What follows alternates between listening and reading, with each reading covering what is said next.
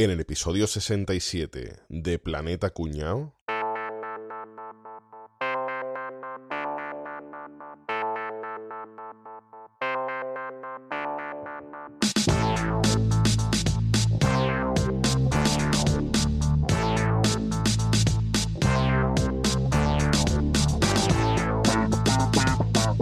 Oye, chavales, que mirad lo- la carta que me han mandado. Aquí la tenéis. ¿Qué pone ahí? Invitación del COI para que nos presentemos a los Juegos Olímpicos Tokio 2020. Ya estoy allí, ya estoy yo allí. Ahí está.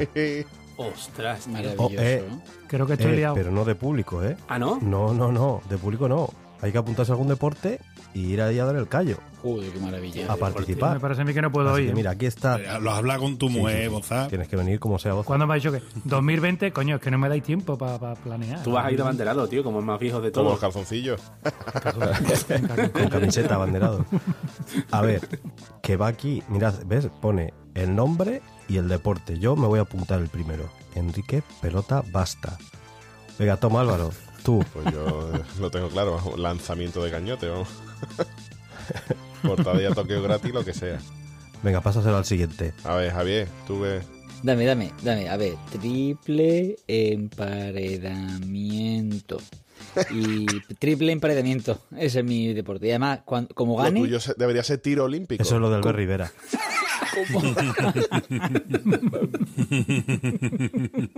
Venga, Que como gane le voy a decir a los que tengan medalla de plata y de bronce que me graben un audio diciendo que, qué putada que haya ganado.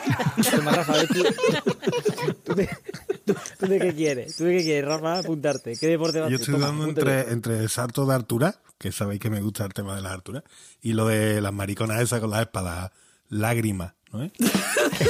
Que no, La que da miedo. Esa es la que da miedo. Salto de La salto la de. Lágrima, me quedo- con eso. venga, pues al siguiente. A ver, caballeto, toma. Yo voy a aprovechar el factor sorpresa y me voy a apuntar en los 100 metros de superación de anécdota. Que tengo un truco que es el que si no tengo una anécdota propia, tengo la de yo tengo un amigo mío Eso es bueno. que funciona. si siempre hace más que yo. Medalla garantizada, ¿eh? Sí, sí, o que yo estuve en Suecia. Venga, Capri. Yo necesito una Toma, prueba de tú. O sea, yo creo que soy el Usain Bolt de Pelagamba. Ojo. Y, y tú, tú me pones a mí a Pelagamba que yo y, y lo flipan Eso los es oro. chinos allí, los japoneses, Ahí todo el mundo. Pero Capria, ten cuidado que allí está el Gamba Osaka, ¿eh? El Gamba Osaka. pero cuidado. Como saque el gamba me la como yo. Bueno, ya venga, boza, que solo faltas tú. Va. Bueno, yo, a ver, lo mío dejarlo ahí en, en punto suspensivo, ¿vale? Pero por, por si voy, Por si voy, dice, ya sabemos que no vas ahí, maricón. por si voy. Dudo entre lucha mesopotámica, que se me daba bien. Mesopotamia, ¿qué dice, tío? De antes que la griega. Sí, De antes que la lucha griega, mesopotámica. ¿sabes? Sí, sí, sí, no, hombre, que, que la, griega, la griega es moderna, coño, yo quiero lucha La mesopotámica. griega es moderna, mesopotámica. La griega es en color. Y, y también me tira mucho el Buscasi, ya Oh, Buscasi, sí, ¿te sí, acuerdas sí, que ya sí. hablamos del Buscasi hace tiempo? Pero ojo, Enrique, Enrique, tú que tienes mano, de cabra Sí. no voy. Pues te pega, ¿eh? No, mejor no. Buscasi, bandolero, yo de bandolero, de cabra no, ¿eh? Muy bien. Toma nota bien, apúntalo ahí bien. Vamos a apuntarlo Boza de cabra, si va, no. Hostia, hay un, hay un pequeño problema, Boza, que el renglón es chiquito y hemos puesto boza de cabra y no entra nada más, tío. Y ya lo hemos mandado. A ver si me van a mandar con la legión. Pues te pega. ¿eh? Bueno, pues chavales, pues ya está. Ya está, ya está el lío montado, ¿eh? Ya, dilo, Álvaro. Vamos. Dilo. Teatrillo. Él no tiene término medio. Esto, o Wars o Best. Regular teatrillo de ver. Con el teatrillo de. Este Medio no lo arreglamos ni con musiquita, ¿eh? Este no se arregla ni con musiquita, ni con efectos, ni con nada. Contacta ahora con Planeta Cuñao. Puedes encontrarnos en nuestra web, planetacunao.com, en Twitter, arroba Planeta Cunao. Búscanos en Facebook, Planeta Cuñao, y por supuesto, entra en el grupo de Telegram que sabe más que la Wikipedia, telegram.planetacunao.com.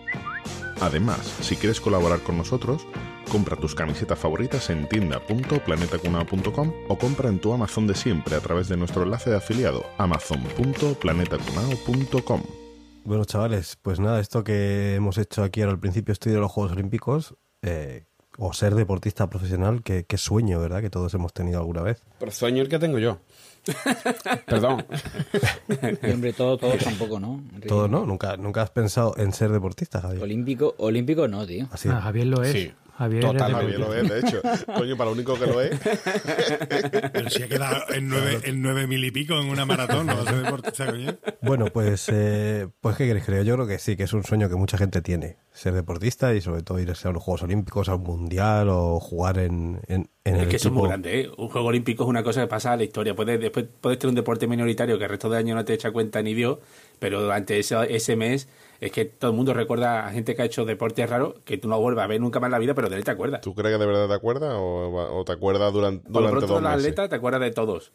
Porque después el resto del año no ves nunca una carrera en la tele. Escúchame, y si hay algún deportista de esos cuñados de los que no te acuerdas, para eso estamos nosotros aquí. Para recordártelo. Para recordarlo ahora, hombre. Que Ay, quede ay, para ay. la posteridad. Ay, si no sale en Planeta Cuñado no eres nadie. Pues eso, vamos a contar los casos de deportistas excepcionales. Así que vengas, sin más dilatación, vamos a empezar ya. Javier, yo tengo un caso Adelante. que contaros que es que yo creo que es que es súper famoso. Porque yo creo que es de los últimos que se ha dado y, y además, pues lo que decía Caballeto, que es un tío que lo ves y es que te acuerdas. ¿Os acordáis de Eric Musam? te va a costar, mucho tela para ti. Dile, sí, Eric. Compro vocal y resuelvo. te va a costar a ti más trabajo decir nombres que él acabar un largo, a ver. No, no, Eric Musa. Muzambani, coño. Eric Mousa. Mousambani, Mousambani, Mousambani. Era un crack en, en su deporte. Era tan bueno que lo apodaron Eric la Anguila. No sé si os acordáis. Ay. En las Olimpiadas De eh, de Sydney do- en 2000. No, no, Ah, Sydney, Atenas no llegó ahí. Sydney, uy, es Sydney verdad. 2000. Correcto, correcto. Sí, señor. Y este chaval participó, po- estuvo representando a su país en natación, en 100 metros libres. Este muchacho tiene una historia muy guapa, porque no solo lo que hizo en las Olimpiadas, es lo que hizo lo que le pasaba antes. Este chaval no era deportista. De hecho, Aunque creía que decir que no tenía brazos. no sabía nadar. Chaval no había nadado en una piscina en su puta vida. ¿Y cómo coño se deja liar para ir a unas Olimpiadas, tío? Mira, este chaval es ingeniero informático. Bueno, entonces explica y todo. estaba ya. trabajando y escuchó un anuncio en la radio que decía tu país te necesita alístate para ser el pro- para ir a las olimpiadas en, eh, representando a Guinea en natación tal hasta que le citaron Alístate, o sea, como, como, como si fuera el, el chaval ejército. fue Alístate. y, y dice bueno es que fui el único que fue allí entonces claro no había otro representante me tuvieron que leer Porque los demás no tenían, los demás no tenían radio. Estamos, hablando de Guinea. Eso era, te estoy hablando de cuatro meses antes de las ¿Cuatro Olimpiadas, meses? ¿eh? Cuatro meses antes de los Juegos Olímpicos. Y el chaval decía, y yo no sabía nadar. Venga ya, tío. Lo primero que hizo fue, dice, bueno, me, voy al mar o al río y, y aprendo a flotar. Y entonces unos pescadores en las barcas le Aprendo a diciendo- Me hago el muerto, por lo menos. Y ya llegaré. claro, claro, claro, los pescadores le decían, venga, mueve la pierna, mueve los brazos. Mueve la tibia y el perone. Me estoy imaginando el Musambani en el río con estas, con las calabazas estas que flotan Pero, a la pero, no, la historia es que la historia nos reímos, pero es muy triste, Angelito. Pero que es que luego pidió una piscina para entrenar y le dijeron, bueno, pues entrena en la piscina de este hotel que hay en Malabo. y, pero claro, tienes que entrenar por las mañanas antes de que los clientes vayan a la piscina. Entonces el tío entrenaba de 5 a 7 de la mañana, tres días a la semana. Pero la piscina, o sea, cada largo de la piscina son 12 metros. Entonces, claro, Por- claro, así se le hizo un poquito largo una piscina olímpica. ¿no? Angeli- Angelito. Claro, con lo que Daba quema el tres, cambio, tío. daba tres brazadas, se volvía, daba tres brazadas. Claro, el angelito mío. Imagínate, eh, ahí estuvo tres meses entrenando. Llega el gran día, se va el tío a Australia, fuá. Y tres o cuatro días antes de competir, le enseñan la piscina. Y el chaval dice que se queda así mirando la piscina y dice: Yo no he visto una cosa tan grande en mi vida. Angelito Y mío. preguntó si era a lo ancho o a lo largo, ¿no? Yo creo que todo, todo lo negrito que es se quedó blanco el angelito mío, se quedó boom. Pero además él decía, decía, dice, yo lo que hacía era que me quedaba allí mirando cómo daban la salida, cómo hacían la salida, porque él no sabía, o sea, no sabía nada. Sí. Él saltaba bomba, ¿no? Se iba a tirar Claro, tapándose la nariz, ¿no? él cuando veía que la gente entrenaba, se daba cuenta que había que dar la vuelta bajo del, bajo del agua y impulsarse con los pies, dijo, hostia, que yo eso no lo sé hacer. Claro que yo eso no lo he hecho. Y entonces, Pobrecito, se tío. ve que se le acercó eh, con muy buena voluntad el entrenador de natación de, de Sudáfrica y le dijo, pero es que yo no sé dar la vuelta. Entonces, en un ratillo le estuve enseñando cómo dar la vuelta. Rolido. Cuando llega a los 50 metros y vuelves. Claro, ¿Eso Rolido. se llama rolido? Estaba hablando con un profesor de la Federación Española de Natación, ¿eh? Alerta cuñado, alerta cuñado. Ja, ja, ja, ja. ¿Profesor de qué? ¿Profesor de qué? Rolido no es lo que Capria dice. Rolido es el nombre que se le da a la rotación o giro de las caderas que se realiza en estilo crawl y espalda. El movimiento de cadera que hacemos cuando alargamos el brazo izquierdo, alargamos el brazo derecho y nuestras caderas van girando y nos hacen deslizarnos mejor por el agua y utilizar una menor superficie de nuestro cuerpo, lo que nos ayuda a alargar la brazada. Eso es el rolido, capria. A lo mejor te confundió con el rolado, que es un helado, una marca de una heladería que hay en Madrid, rolado. Ja, ja, ja, ja. Estaba entrenando este, la vuelta, este chaval, Eric, se ponía, llevaba unas bermudas de florecitas, unas bermudas negras con florecitas. El entrenador de Sudáfrica le dice, ¿y por qué no te pones el bañador, el bañador para competir? Y dice, no, hombre, es que este es el bañador para competir que traes. y le dijo el entrenador, no, no, no, no, el de Sudáfrica te va a dar un, y le dio un, un espido azul, que con el que compitió. Llega el día de la carrera, competía contra otros dos. Esos dos hicieron salida falsa, o sea, que saltaron al agua antes de que dieran el último Pero hicieron a posta, ¿no? Dicen la mala lengua, efectivamente, que, es que no sabían nadar tampoco y lo hicieron para así se descalificaban, bueno, quedaba el país bien y tal, y no quedaban ellos mal. Pero este el angelito mío pensaba que le habían descalificado y le dice, no, no, tienes que, ahora tienes que nadar. bueno, pues este hombre se tira, una, dos y tres, boom, se lía a nadar, a nadar. Los 50 metros, hombre, para lo pa la Pero eran técnica que 100 tenía, metros, ¿no? El entrenamiento que había hecho, pues lo hace del carajo, del carajo, va muy rápido, muy rápido, se defonda y cuando da la vuelta a la piscina, el pobre me dice, yo es que me- en una entrevista que le hicieron después, me veía que abrazada y es que no pensaba que estaba parado. No avanzaba. Yo mi objetivo era ya no ahogarme. Entonces por mí, Como yo con sus cojones. angelito mío. Echo de menos las boyas, que te digo yo, la, la, la Claro, llegó calabaza. asfixiado y fue, vamos.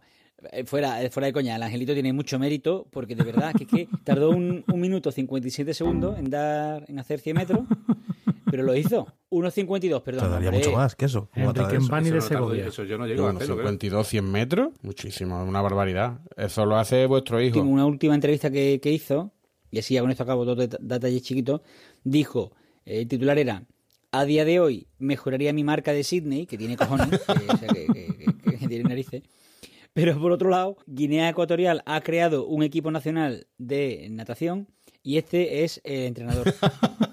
El mismo. Es el entrenador. es. Claro, es es tío de, de toda Guinea que ha visto una piscina más grande, ¿sabes? Eso ya de, de autoridad. Magnífico, Eris Languila sí, sí. Musambani. Magnífico. Si eh. llega a ver Twitter en ese momento, mm, cae Twitter. Seguro. Hubiese salido la ballena aquella que salía en Twitter antes. Genial, tío. Genial. Vaya Bueno, venga, pues Álvaro, ¿qué nos cuentas tú? A ver. Hombre, a mí la, la historia de Musambane, como decía Javi, la verdad que, que al final y al cabo es una historia de superación, pero la que yo voy a contar es la historia de un caradura, pero un caradura en mayúscula, ¿eh? Eh, la historia de Carlos Enrique Raposo, alias Kaiser. Sin vergüenza. Este tío, un brasileño, nació en el 63 y se crió en una favela de Río con una familia adoptiva, ¿vale? Ah, ¿Existe algún brasileño que no se haya criado en las favelas de Río de Janeiro? No. Sócrates era de Gran sí. Una familia de era, era de Grecia, ¿no? ha pasado por el Botafogo, Flamengo, Fluminense, Vasco de Gama, Palmeiras, el pueblo mexicano y él dice también que el Independiente de Avellaneda y el Ajaccio francés, ¿vale? Eso está por ver. Eso ahora, ahora os comento la historia. Bueno, él empezó en el fútbol en los juveniles del Botafogo, de donde lo echaron obviamente porque el Nota es que no tiene ni puta idea de jugar fútbol. De allí lo largaron y el Nota quería seguir siendo futbolista. ¿Qué hizo? Pues que simuló una carrera en el extranjero y a los 23 años volvió, entre comillas, volvió a Brasil porque es que él nunca se fue y se hizo bastante amigo de jugadores como Branco, no sé si os recordáis, eh, mítico central que le pegaba el balón que te centro. Ricardo Rocha, Bebeto, Renato, Renato Gaucho, todos superestrellas allí en, en Brasil. Consiguió con el Botafogo, como ya había estado en los juveniles, un contrato y en el primer entrenamiento, cuando fue a rematar el primer balón, hizo ¡ay! ¡ay! Fingió nota un pinchazo en la pierna, Hostia, llevó- hizo Ay, el- que me ha dado. hostia, hostia, se se llevó tres meses lesionado Hostia, qué crack. cobrando y diciendo, bueno, que yo soy futbolista, que no sé qué. Así pasó de un equipo a otro, ¿vale? Después fue al Flamengo, donde hizo exactamente lo mismo. Primer entrenamiento y nota raca. ¡Ay, que me ha dado aquí otra vez! Esta lesión ya la tuve yo el año pasado, no sé qué. Joder. ¡Qué mala suerte! nota lío de puta. Qué poca vergüenza. No me cura bien, ¿no? Este jugó menos que Tote. A ver, cabrón. Es que es lo que tenemos los deportistas de élite, que nos lesionamos Sí, mucho. sí, ¿no? Es de entrenar El mucho nota esto. ¿no? Iba así, ¿sabes? Fingiendo entrenamiento. Y él mismo dice que, que, hombre, que es que en ese momento ni, ni existía la resonancia magnética ni nada, que allí ni Dios le iba a decir si tenía una, una lesión muscular o no. Que Entonces crack. él se tiraba el cuento. Eh, el tío, para, para crearse un poquito de prensa y tal, pagaba a periodistas para que le dedicaran reportajes diciendo lo bueno que era. Es que no se puede ser más grande, no se puede ser más grande. o sea, y, y él lo enseña, le hicieron un documental, ¿eh? que se estrenó El este julio pasado. yo lo he visto Y y, él os lo- digo una cosa, lo tiene que ver todo el mundo porque es lo más grande del mundo. ¿Y cómo se llama el documental? ¿El Kaiser? Sí, sí, sí. Kaiser. ¿Sí? Creo que se llama Kaiser. Kaiser. Kaiser. Y apuntar. Ojalá el documental sea mentira, lo pongas y sea una imagen en blanco todo el rato. No, Y no, un, un minuto y se lesiona. bueno, el tío fingía en los entrenamientos, cuando estaba lesionado y tal, como él se quedaba allí viendo la banda en los entrenamientos, fingía conversaciones con distintos directivos de, de equipos gordos europeos y en nota se ponía a hablar como el que estaba hablando en inglés, hasta que un día el preparador físico del, del Fluminense, creo que fue, eh, lo pilló, él sabía, sabía hablar inglés, el preparador físico, y le dijo, oye, ¿tú con quién estás hablando? Y dice, no, yo con el Arsenal o el Manchester United, alguno de esos diría. Y se quedó nota ahí al tanto y dice, yo, este tío no tiene ni puta idea de inglés, no sé qué está hablando, se lo comentó allí al club y lo largaron, ¿sabes? Llegó a, a fingir una conversación con Núñez, con el presidente del Barcelona, y en nota hablaba en portugués, ¿sabes? Y dice, no, es que Núñez sabe hablar portugués. El hijo de puta. Bueno, hay una anécdota. Él dice que él es eh, campeón de la Intercontinental con el Independiente de Avellaneda, que eso no es verdad. Y el propio no club lo- eh, el propio club lo desmiente. Y es que hay un tal Carlos Alberto Enrique, un jugador argentino, que jugó esa final. y Nota dice que es él, ¿sabes? ¡Qué maravilla, tío! Soy yo. ¡Qué poca Hijo de puta. tío! Ay, No se puede ser más sinvergüenza. Zidane soy yo, ¿no? Sí, sí, Zidane en la también final de la dice- Copa Europa soy yo. También dice que jugó en el Ajaccio francés, en el Ajaccio, En el Ajaccio, Ajaccio sí. francés, y que allí en el primer entrenamiento que hicieron, que era puerta abierta, el nota cuando vio por allí todo lleno de balones, dice, hostia, aquí me van a pillar, toda esta gente me van a fundir, y empezó a tirar los balones a la grada para regalarlo. Espectacular, impresionante, No, una máquina. no, dice, yo tuve que hacer lo que fuera por no dejar ni un balón en el césped, que no se notara que yo no era futbolista. ¿eh? ¡Hostia, qué poca vergüenza! ¡Qué bueno, tío! Un puto crack, un puto crack. Y ya el último club donde estuvo, que es el Bangú brasileño, resulta que el presidente era un cabecilla de la mafia local. Y el Nota lo fichó como la gran estrella porque había pasado por los clubes que había pasado, por el Flamengo, no sé qué tal. Y en el minuto sesenta y pico de un partido que iba perdiendo 0-2, le dijo al entrenador directamente el, el presidente, a este tío lo tienes que meter. Pero este tío que está lesionado, no sé qué, dice, a este tío lo mete ahora por mis santos cojones. El nota lo mandó a calentar y en el calentamiento, para evitar que se le viera toda la vergüenza, cogió el nota, se saltó la valla y se puso a pelearse con la afición para que lo expulsaran. ¡Hostia, ya! Ya en plan medida desesperada. ¡Qué poca vergüenza, Pero espera, espera, espera. Pero lo mejor no es eso. Lo mejor la explicación ahora. Dice que cuando llegó al vestuario, los compañeros le decían que yo este tío te va a matar, que este es un mafioso, que este tío mata mata a gente, tío, que es que este se dedica a estas cosas. Y dice que cuando vio al presidente en el vestuario se descompuso, se fue para él y le dijo, presidente, dice, yo tenía un padre y la vida me lo quitó, y yo tengo un segundo padre que es usted. Dice, y yo vi a esos aficionados que estaban metiéndose con usted diciendo que hacía cosas ilegales, que no sé qué, y yo tuve que saltarme para defenderlo a usted, no sé qué. Y no le prorrogó el contrato seis meses más. No se puede ser más grande, tío. No puede se ser, puede ser más grande. Esa es la anécdota que yo te decía. Es que eso es mortal, consiguió encima que lo renovaran seis meses más. Superador, tío. Eso es mortal. tío. Le preguntan Genial, en, el, en el documental, le pregunta, dice, bueno, ¿tú cuántos partidos has jugado? Dice, yo, dice, en 20 años de carrera he jugado 20 partidos y los 20 amistosos. no, llegó, a- no a jugar ni un partido oficial, cabrón. Así que aquí, traigo- aquí traigo yo al cara dura este. Maravilloso. Qué tío. maravilla de tío, Guillo. El Kaiser. Muy bien, Me ha gustado, me ha gustado. maravilloso. Bueno, Capria. Bueno, yo venga, voy a hablar de un, un héroe local de estos anónimos, ¿vale? Que bueno, tuvo en su día un poquito de repercusión, pero vamos, no, no tanta como Musambani y otros que hemos tenido. Os voy a hablar de Philip Boyd, que no sé si lo conocéis. No. Pues Philip Boyd nació en la región de Eldoret. En Valencia. Que no, es, que no está en Cataluña, no es El Dorado. No, esto está en Kenia. Eso, es, que, que es una en Kenia, región. ¿no? Kenia, esos en son esta los región corredores salen los mejores corredores de fondo del país. Que. Boza, como sabemos, que es uno de, que es un ¿Cómo negro, que sabe muy bien perfectamente esto Eh, cómo sé va. yo, eh. ¿Vale? De hecho, de hecho, de este Philip Boyd, su tío, Mike Boyd, ganó la medalla de bronce en los 800 metros lisos de los Juegos Olímpicos de Múnich 72. O sea, que este de- tío venía de una familia de deportistas. Lo que pasa... De casta le viene al galgo. Sí, sí.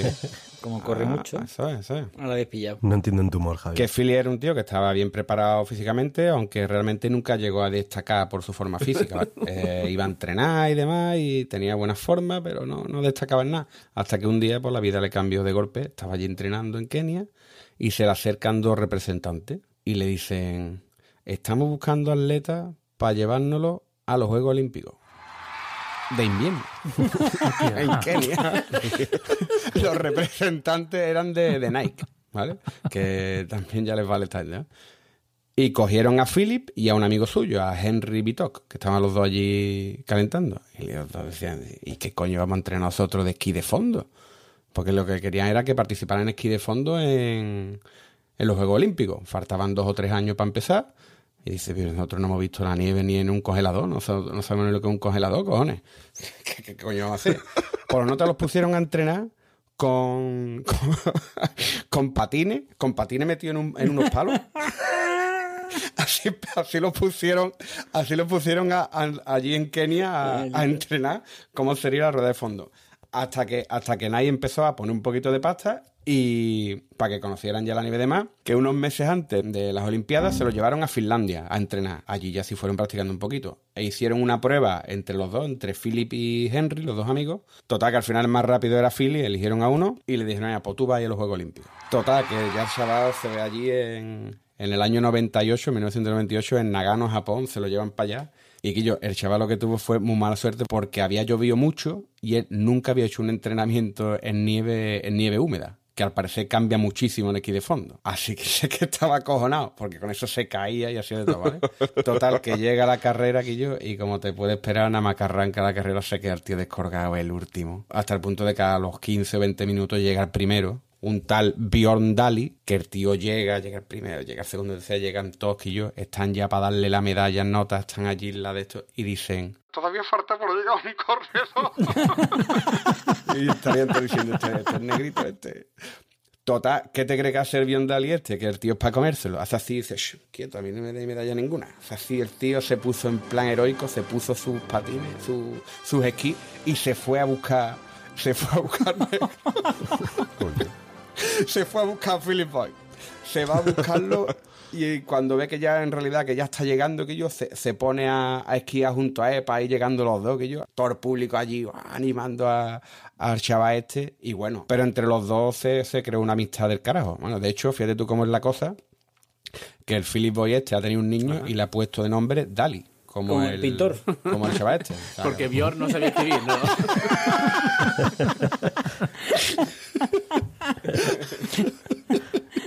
Pero fíjate tú cómo es la cosa, Guillo. Fíjate tú los rastreros que son los de Nike, porque fueron, vaya si fueron miserables, que después de esto, esto fue, utilizaron a esta gente como un producto, porque lo dicen, no, llevamos un keniata Hacer la película después, de invierno. ¿Para qué? Para reírnos. Porque nada más que acabó la prueba, en realidad lo llevaron también a los campeonatos del mundo del año siguiente, que fue en Austria. También quedó otra vez el último ahí, una, vamos, fatal. Y entonces, ¿qué te cree que dice nada? Dice, escucha, fuera.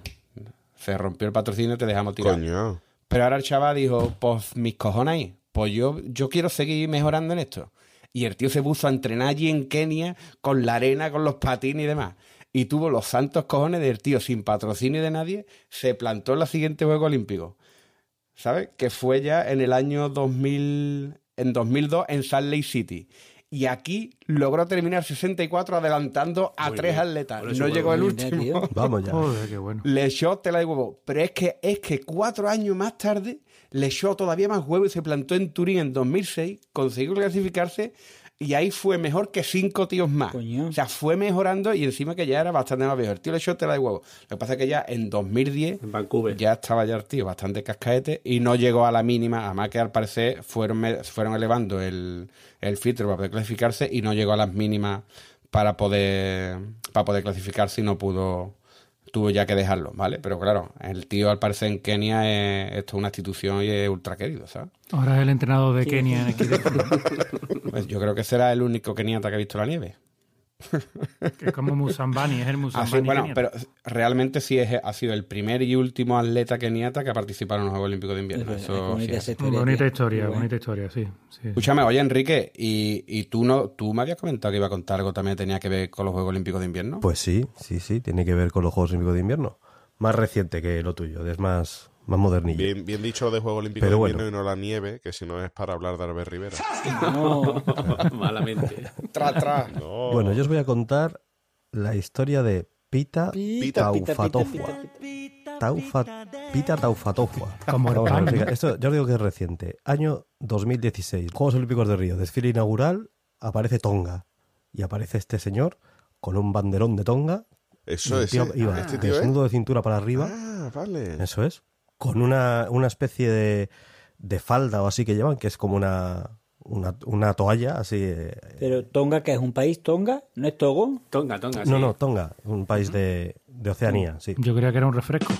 O algo que te han engañado, ¿no? Entonces, este señor aparece en el desfile y se hace viral. En, eh, Se hace viral porque las tías decían que estaba buenísimo, ¿no? Si no recuerdo mal. eso es. El chico, pues un chico relativamente joven, guapo, y va Ay, lleno mamá. de aceite de coco de cintura para arriba, porque es el, el traje ceremonial de, de Tonga, y se hizo viral. Y el hombre, pues estaba.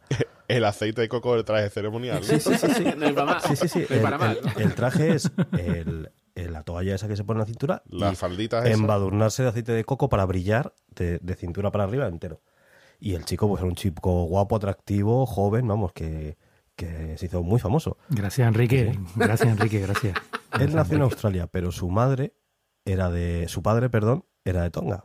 Entonces este chico es maorí, digamos. O sea, la- entonces este hombre, pues eh, eh, empezó a competir al- en taekwondo a los cinco. Yo soy cinturón azul de este Pues seguramente serías mejor que este, porque no es que fuera muy bueno. El hombre intentó clasificarse dos veces para los ¿Te Juegos imaginas, Olímpicos. Enrique, yo desfilando desnudo de cintura para arriba con un banderón Hombre, te he visto en Albornoz. o sea, y con un cerronito en la otra mano? De puta madre. Brillando el aceite de coco. Eso. Yo no- creo que- Eso sí que va a ser viral. Sergio, eso sí que va a ser viral. va a ser viral, pero de enfermedad, ¿verdad? Vírico, iba a hacer vírico, claro, mira. Bueno, pues eso, este hombre intentó clasificarse dos veces para los Juegos Olímpicos y no, no lo logró. En la zona de Oceanía tampoco es que mucha gente haga taekwondo, o sea que no es demasiado difícil que te clasifiques. Pero ya en, en el año 2016, en un milagro, el tío se metió en la final de la clasificación con dos cojones. El primer taekwondista de la historia que se mete en unos Juegos Olímpicos. Maravilla. Encima sale en el desfile con la bandera. Todo el mundo habla de Tonga. Ay, mira el- la bandera de Tonga y tal. Lo que es en, en la competición no tiene mucha suerte y en el primer combate le, le cascan Con Morbetti. y para casa en 16 avos de Qué raro. Total, que este hombre participa aún así en la ceremonia de clausura otra vez, sale otra vez con la bandera y tal, porque le llaman para representar a Oceanía y demás. El tío se hace medio famosete. Pero coge el tío y dice: A mí esto de los Juegos Olímpicos me han molado, yo quiero participar otra vez. Del taekwondo, yo me parece a mí que, que la flauta no va a sonar otra vez. Tengo que buscarme otro deporte, lo que sea, para meterme. Y además, cuatro años yo no puedo esperar. Voy a esperar dos nada más. Y en diciembre del 2016 anuncia en su Instagram que se va a preparar en esquí de fondo y que se va a preparar para los Juegos Olímpicos de Pyeongchang 2018. Ah, sí, este año, en febrero. Este sido año. hace, hace nada. En sí. Corea, sí. Entonces el tío, este señor que coge, dice, pues mm, tengo que aprender a hacer esquí de fondo. Dice que eligió ese deporte porque le parecía que era el más difícil para él. Porque claro, estamos hablando que vive en Tonga, o sea, no, tampoco ha visto la nieve ni en, ni en fotos. Entonces se preparó unos esquís como estos que ha comentado Capria, con patines, Sí, tío. y se, se vio unos vídeos de YouTube y empezó a entrenar. Hostia, qué. Tal cual. Empezó a entrenar y se buscó un entrenador de Austria que mediante Skype le planificaba entrenamientos. En su Instagram pone vídeos de entrenamientos y se mete unas hostias como panes. O sea, es increíble. Va con los patines por una carretera y hace catacrack. Y se mete un piñazo. Ay, Pues se levanta y sigue y Si sigue. sigue. lo mismo, no- allí no tiene ni una recta de más de 200 metros. Porque yo será una isla chiquitilla, ¿no? Alerta cuñado, alerta cuñado. El área de Tonga, bueno, vamos a hablar con propiedad. El área del reino de Tonga es de 747 kilómetros cuadrados Está a medio camino entre nuestra isla de La Palma y nuestra isla de Lanzarote. En la isla viven alrededor de 100.000 personas, de las cuales, atentos al dato, 42.552, eh, exactitud ante todo, tienen acceso a Internet. Ahí yo creo que no cuentan los que le roban el wifi al vecino. Tienen 680 kilómetros de carretera, de los cuales solo 184 estaban asfaltados hasta hace poco. Habría que ver los que están sin asfaltar. Bueno, también los asfaltados. Yo no me fío mucho de, que eso esté, esté liso. Bueno, la carretera más, más larga, sin línea recta que yo he visto en el mapa, es la Tigu Road, que está bordeando la isla por el sur. Yo así a, a ojo de buen cubero le echaba unos 20 kilómetros. Así que ya sabes, cada vez que el pita tufa tufa este mm, entrena por esa carretera, se tiene que caer unas 111 veces. A ver si con estos datos tan interesantes logramos prevenir un conflicto diplomático entre el reino de Tonga y el planeta Cuñado. No olvidéis, Planeta Cuñado educa, Planeta Cuñado entretiene. Y además tuvo que perder un montón de peso, porque el tío estaba bastante grande por el tema del taekwondo, pero tuvo que perder un montón de peso.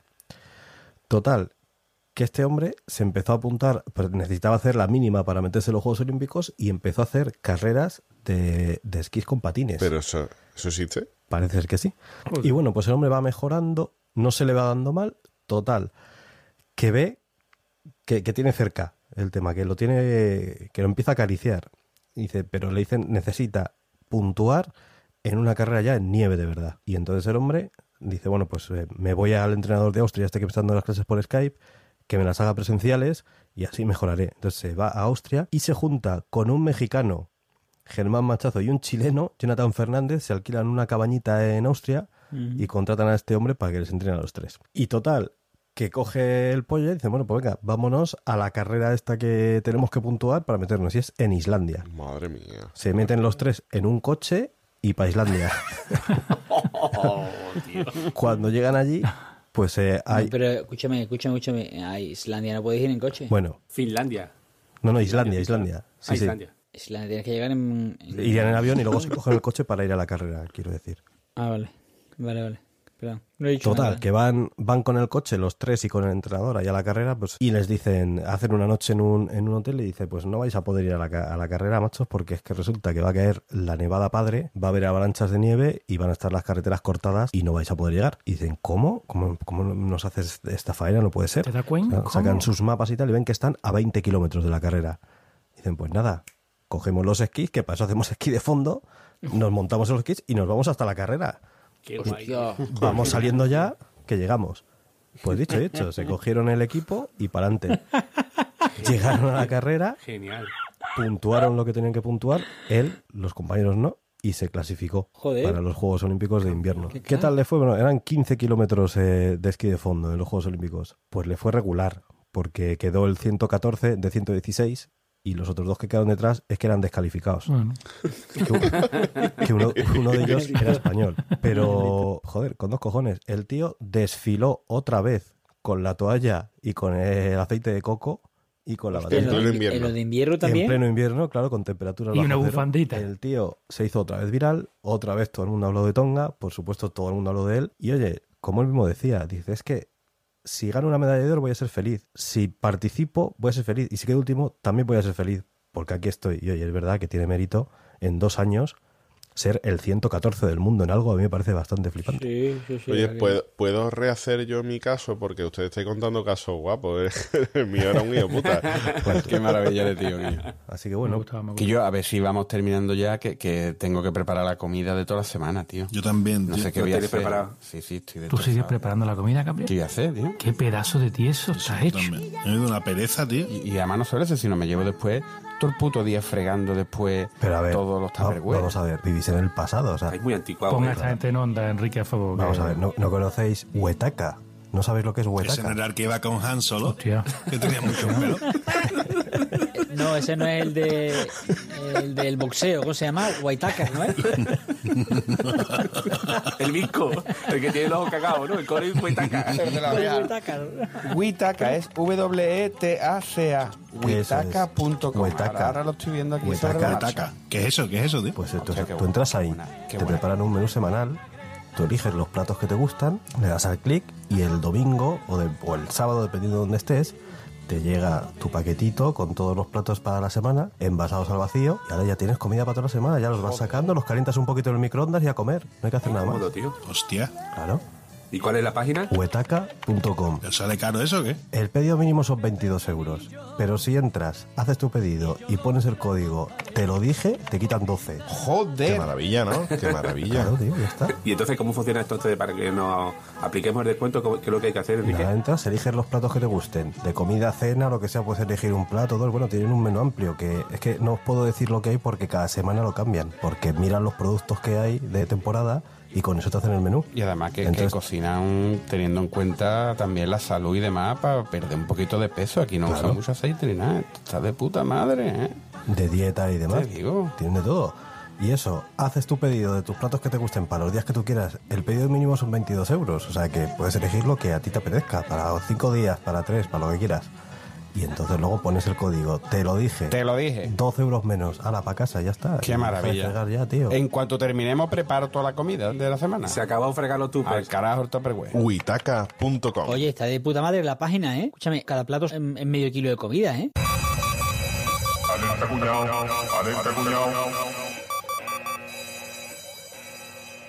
Whitaker, el boxeador de la oreja, ¿no? No tenéis ni idea, panda cuñado. Forrest Whitaker, actor negrito con el ojo cagado, como dice Caballito, que parece que le han pegado un puñetazo, sí, pero que no, que no, que no se lo han pegado. Ganador de un Oscar por El último rey de Escocia. Y el boxeador de la oreja, el mordido, fue Holyfield y el mordedor fue Tyson. Y la web es witaca.com. E W-E-T-A-C-A.com. Bueno, Rafa, ¿qué tal vas? Pues por aquí ando. Venga, lánzate. Bueno, voy a contaros mi historia. Tenéis que poneros en el lugar de un entrenador de, un entrenador de fútbol en el año 1996 en Southampton, eh, Inglaterra.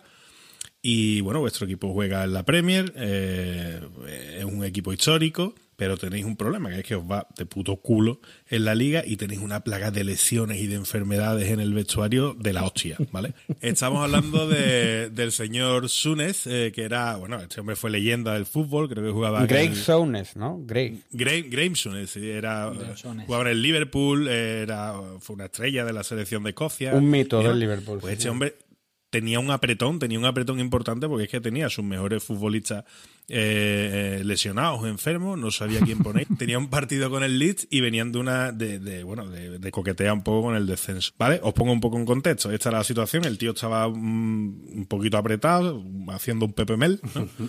Y de pronto le suena el, le suena el teléfono eh, y al otro lado habla otro mítico del fútbol, que hoy en día es presidente de su país, George Weah. Los que tenemos sobre los 40, los que tenemos sobre los 40, un poquito menos, recordamos perfectamente a George Weah, pero los millennials y los chavales estos de ahora no saben quién es, pero futbolista de los de época. que lo de los de época. Es uno, uno que siempre salía en los conciertos de Julio Iglesias, tío. lo, lo llamaba, pero nunca subía al escenario. El, el tema es que, claro, ese hombre se- le ha venido un ángel, es una epifanía, ¿no? Se le ha venido y, y- y le va a resolver un problema. Dice, oye, ¿por qué no fichas a mi primo que se llama Ali Dai?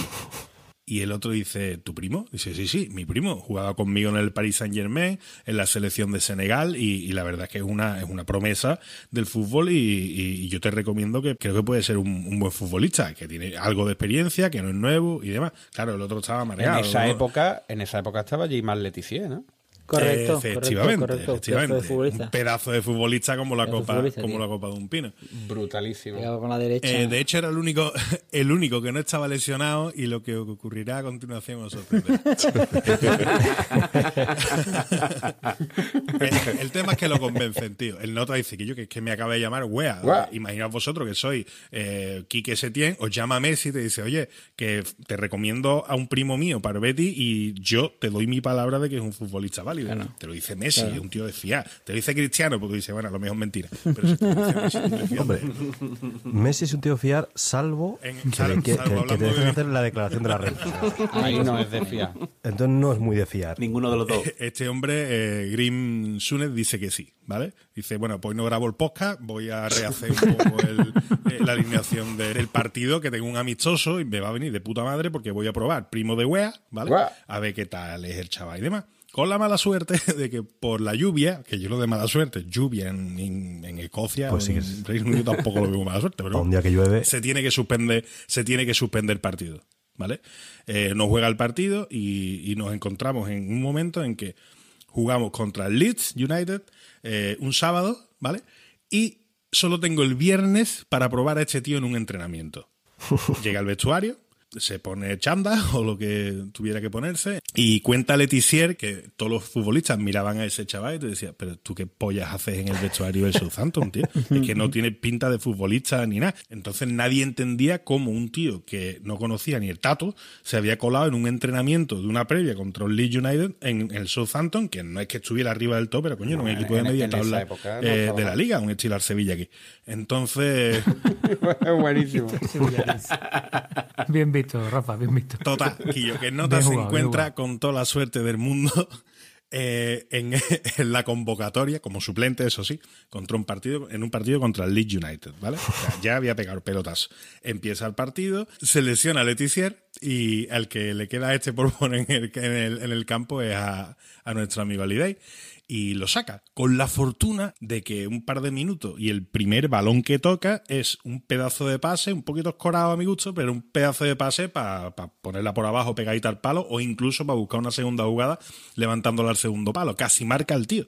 Claro, generó un poco de murmullo en el, en el pulpo. Decía, o sea, no conocemos a este tío, ha salido y al minuto, dos minutos de salir, ya ha tenido la primera de gol. Es verdad, que, es verdad que la ha marcado. Oye, ¿quién coño es este? Entonces el tío generó un poquito de hype que duró lo que tardó en coger otros dos balones. Que preguntar a los compañeros dónde ponerse. Los compañeros decían que. ¿Quiénes son los nuestros? ¿Los blancos? ¿Los blancos? Era muy gráfico. Sí, sí, es que no sabía. Le preguntaba a la gente, oye, ¿qué me echo para adelante o para atrás? ¿Qué me echo para-?" Era un odoncor de la vida. ¿no? Pero es que lo, lo- lo más Me lo estoy imaginando allí en fuera de juego diciendo que estoy solo, que estoy solo. Pegar portero. A mí, a Bueno, mí- el tío era tan malo que no terminó el partido. El entrenador Sí, hombre. dijo, este quién polla es. Hostia. Este, sí, sí, sí, sí. eh, cogió y lo quitó. O sea, lo había metido después de, de la lesión de Letizier. Pasó un rato y lo tuvo que quitar porque es que estaba haciendo ridículo. La gente en el público murmullaba, pero, pero no murmullaba como cuando Quique se tiene en llegar 75 y no ha hecho un cambio. que, estaban mugiendo, ¿no? Más que murmurando. Exactamente. Y lo Bueno, y quitaron. George Weah, y George Weah, cabrón, ¿no? que, que- Que ni era George Weah, seguramente, el que llamó. Ahí está. Al día, al día siguiente, eh, en el entrenamiento, este tío no aparece por ninguna parte. Decía que estaba lesionado. no te- se, se giñó encima. Como claro. Dembélé, Si yo ya como el primera, yo ya he cumplido mi sueño y, y, y no, y no apareció más. Y claro, ni apareció ni lo buscaron. Pero el entrenador del Southampton localizó, localizó el teléfono qué humillante, de, de y, y le dijo que yo, weá, hijo de puta, que me has traído a tu primo que es más malo que un bocado en el nabo. Y le dice, weá, mi primo, yo no tengo ningún primo que se llame Alioli o Alidei. o como sea, no ni te he llamado a ti nunca, ni nada. ¿no? Claro. ¿Usted quién es, caballero? Un puto fraude, se habían hecho pasar por, por George Weah Qué maravilloso. y le habían metido un gol por la escuadra, nunca mejor dicho, a- al que era el entrenador del. Southampton, este Green Sune. ¿vale? Bueno, pues muy bien. Pues ah, yo lo único que he hecho en falta aquí es un poco más de integración. ¿Son todos tíos aquí o que no, no participan no, no, las yo, mujeres? te- yo tengo aquí una tía y Hombre. además superadora. Qué No, alegría. A eh. Es que vamos, si Caballito no trae una historia de superación, Hombre.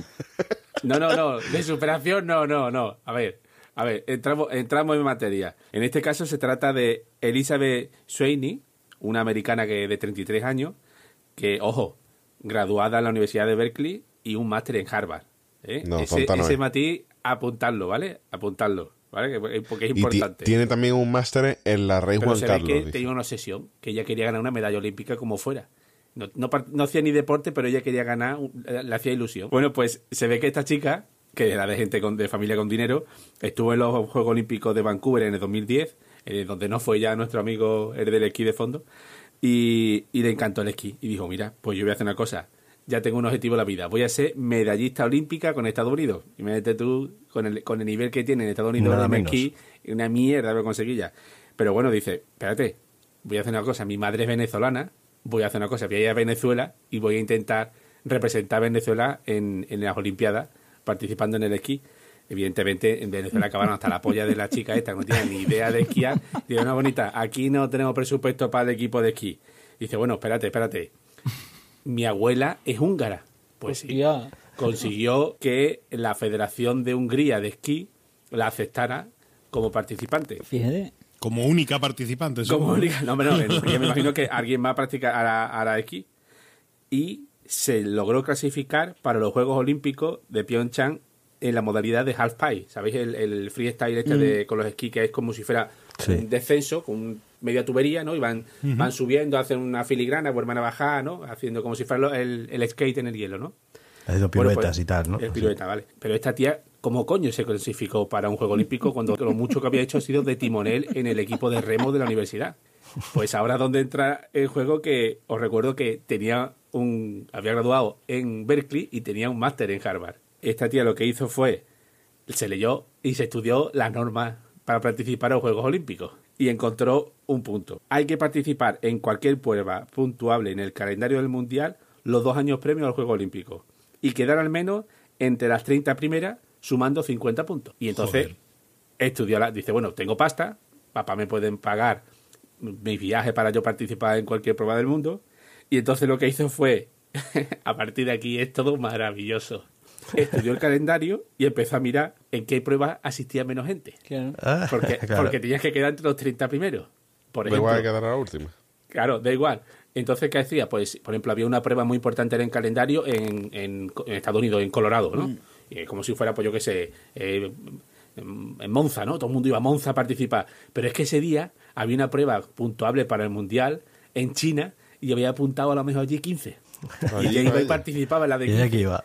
¿Y qué hacía? Ella se ponía sus esquís, se tiraba por la rampa, bajaba, subía, bajaba, hasta que terminaba el recorrido sin caerse. Le y eso ya era un, el punto mínimo. Entonces siempre esperaba que, lo típico, había alguna que intentaba hacer, ¿no? Hacer un 360 o un loop y no sé qué, se acababa cayendo, entonces conseguía meterse la 13 de 15, la décima de 12, y durante dos años estuvo viajando, participó en nueve pruebas del Mundial y fue rascando puntos, hasta que llegó un par de meses antes del Juego Olímpico y estaba en el puesto 34 del ranking Venga ya. y solamente iban las primeras 20. En este- entre estas 20 del ranking había 6 americanas.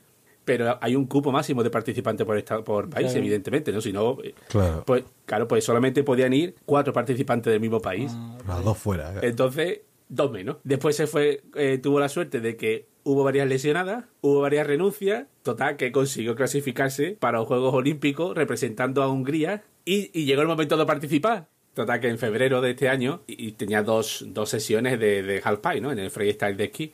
Y la tía volvió a hacer lo mismo que había estado haciendo durante los últimos años. Se puso su esquí, subía la rampa, bajaba la rampa, subía la rampa, bajaba la rampa hasta que hizo el tubo entero y sin caerse. Porque eso sí, en todas las pruebas que había participado la había completado sin caerse y dejaba que las demás arriesgaran y se fueran cayendo. Y lo que pasa es que ya los jueces la habían trincado de lo que había estado haciendo los últimos dos años y directamente la mandaron al último puesto de la clasificación y ella estaba indignada que decía que era injusto que había estado trabajando durante dos años y que se había quedado sin medalla. Y de hecho ha, ha sido tan tan tan horrible lo que el, el tema, la imagen que dio, que la propia Federación de Esquí dice que van a revisar las normas para que no vuelva a suceder algo en que, que tenga, teniendo dinero y participar solo por participar eh, se pueda meter un- como clasificada en unos Juegos Olímpicos, que es una- un tema muy, muy serio. Era la única que se había Claro, leído las normas de, to- que de todos para- que para algo había estudiado, La ¿no? ley. Se tenía que haber subido al podio y decir, haber estudiado. en frase cuñada donde la haya, pues haber estudiado. Bueno, Boza, pues ya solo quedas tú. Me habéis dejado por final, tío. Vaya responsabilidad. Toda la responsabilidad para ti. Qué presión. El Kaiser de Álvaro tuvo un precedente y es el que yo voy a contar. Que, y además un precedente que se desarrolló en España. Precedente, precedente, precedente. prece- No, eso no es.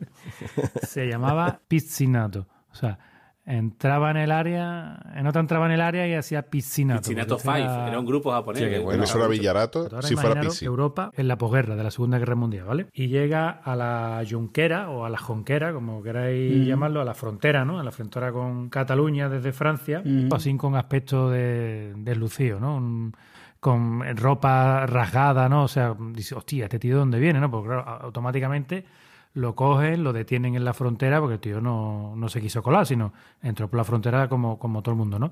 Y lo llevan a, lo llevan detenido y le preguntan, ¿no? ¿usted, usted de dónde viene? Me llamo Alberto Piscinato y soy un deportista internacional. Yo he sido jugador de la selección de la selección italiana y he jugado en los últimos Juegos Olímpicos y además he jugado en la Ambrosiana. La Ambrosiana es el nombre que tenía el Inter de Milán durante la Segunda Guerra Mundial. Planeta Cuñado Duca, Planeta Cuñado entretiene.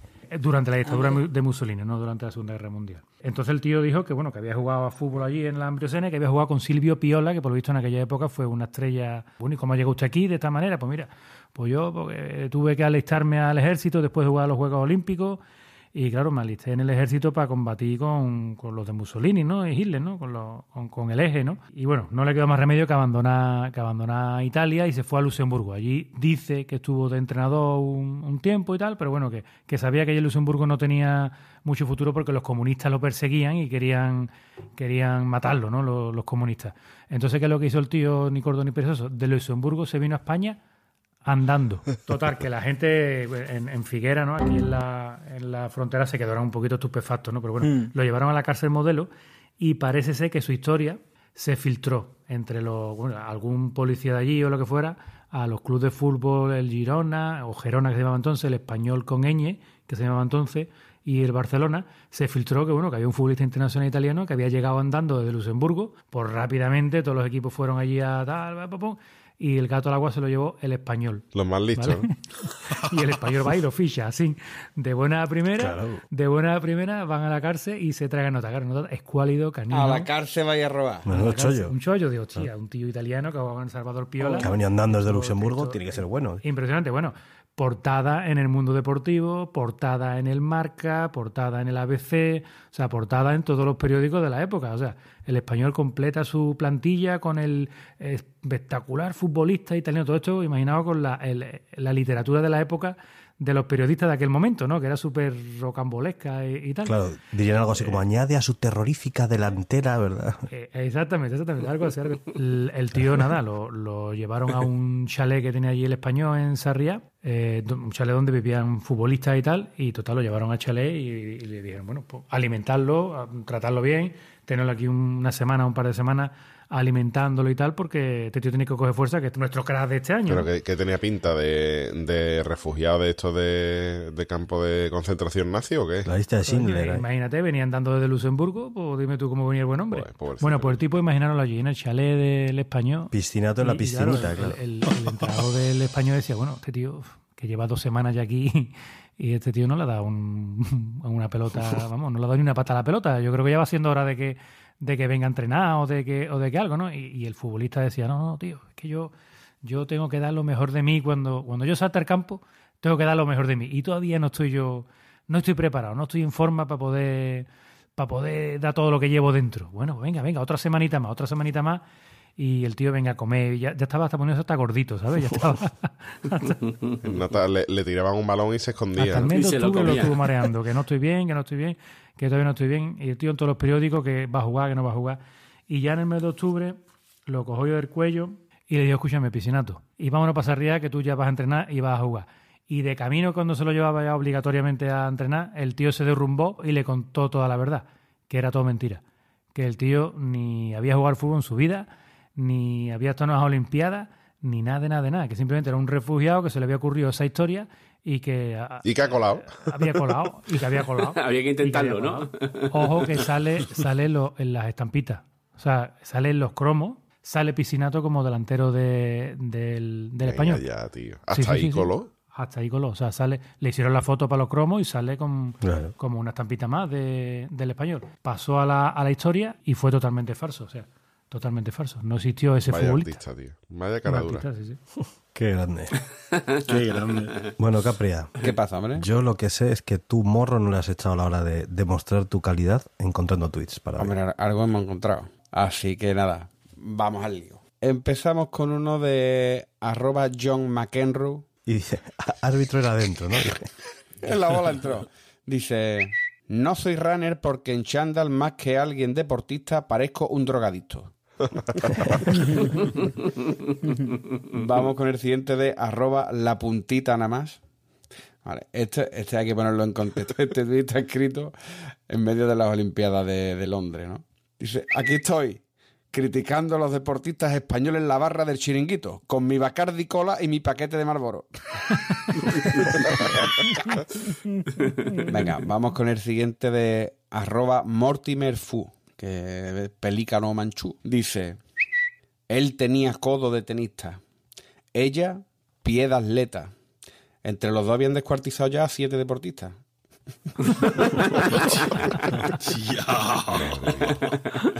No lo pillo, tío. Este lo voy a pillar cuando esté, cuando esté montando el episodio. Lo. Vas a pillar tantas cosas. O, o no. Te vas a enterar de muchas cosas del episodio. Como Rafa. Como Rafa, como Rafa. Venga, vamos con el siguiente. De arroba by life disease, un clásico. Dice. ¡Ay! Mira qué sarto da con lo pequeño que es. Va a ser todo un deportista. Uy, perdón. Esto es el Super Mario. Ahora pongo la ecografía.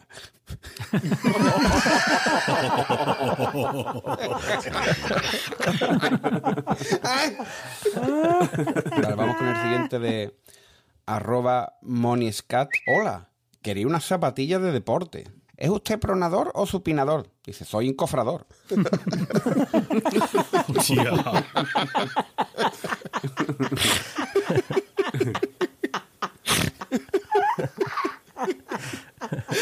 Ese la pilla Javier, como es de lo suyo.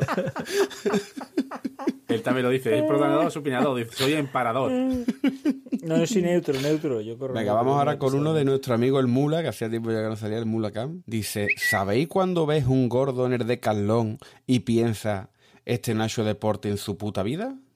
Pues así me miran a mí en el secho.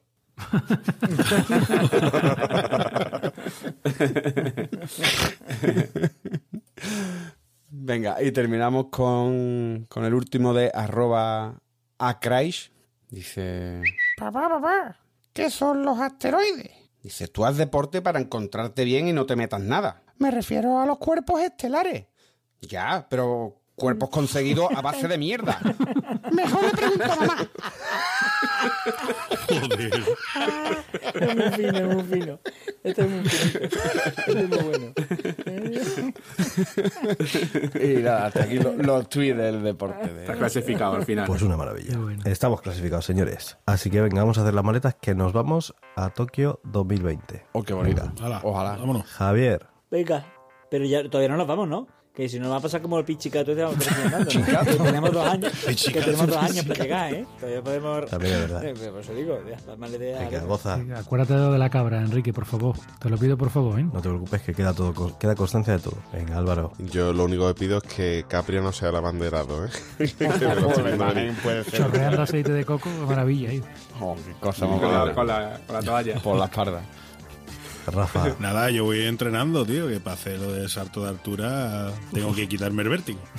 Como lo hago de aquí a dos Es años. lo primero, es lo primero. tío. Caballeto. Pues yo voy a hacer como la rubia esta y voy a buscar la regla que seguro que hay alguna forma de clasificarnos sin tener que sudar, ni entrenar, ni aprender a hacer nada. Capria. Se me acaba de ocurrir un- una nueva especialidad en la que puedo batir récords mundiales. Y es la de comprarse cosas y no estrenarlas.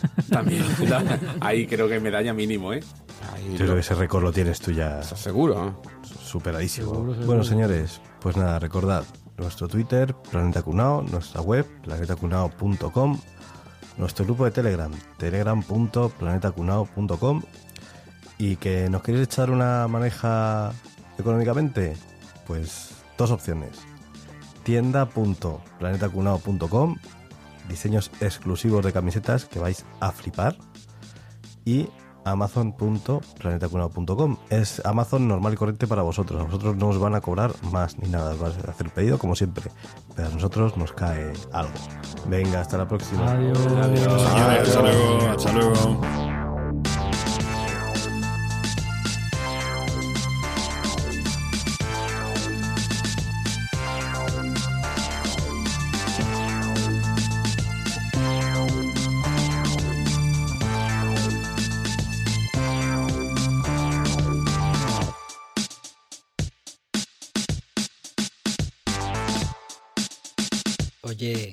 Sí, tú, el que ha llegado aquí hasta el final del tema, ¿qué te parece esta nueva versión que acabamos de estrenar? Nos la ha mandado nuestro cuñado Marcelo Moreno. Su usuario en Instagram es Tito Pato Cero. El cero es numerito. El pato, no que pongas un emoji de pato, sino que pongas pato. Y Tito, Tito. Tito Pato, todo seguido, cero también seguido al final. ¿Eh? Acaba en un cero y una O. Miento, en una O y en un cero. Tito Pato Cero en Instagram. Marcelo, muchas gracias. Muchas gracias de parte de todos los integrantes de Planeta Cuñado. Nos encanta esta nueva versión. Y ahora sí que sí, ¿eh? Esto se acabó. Chimpón.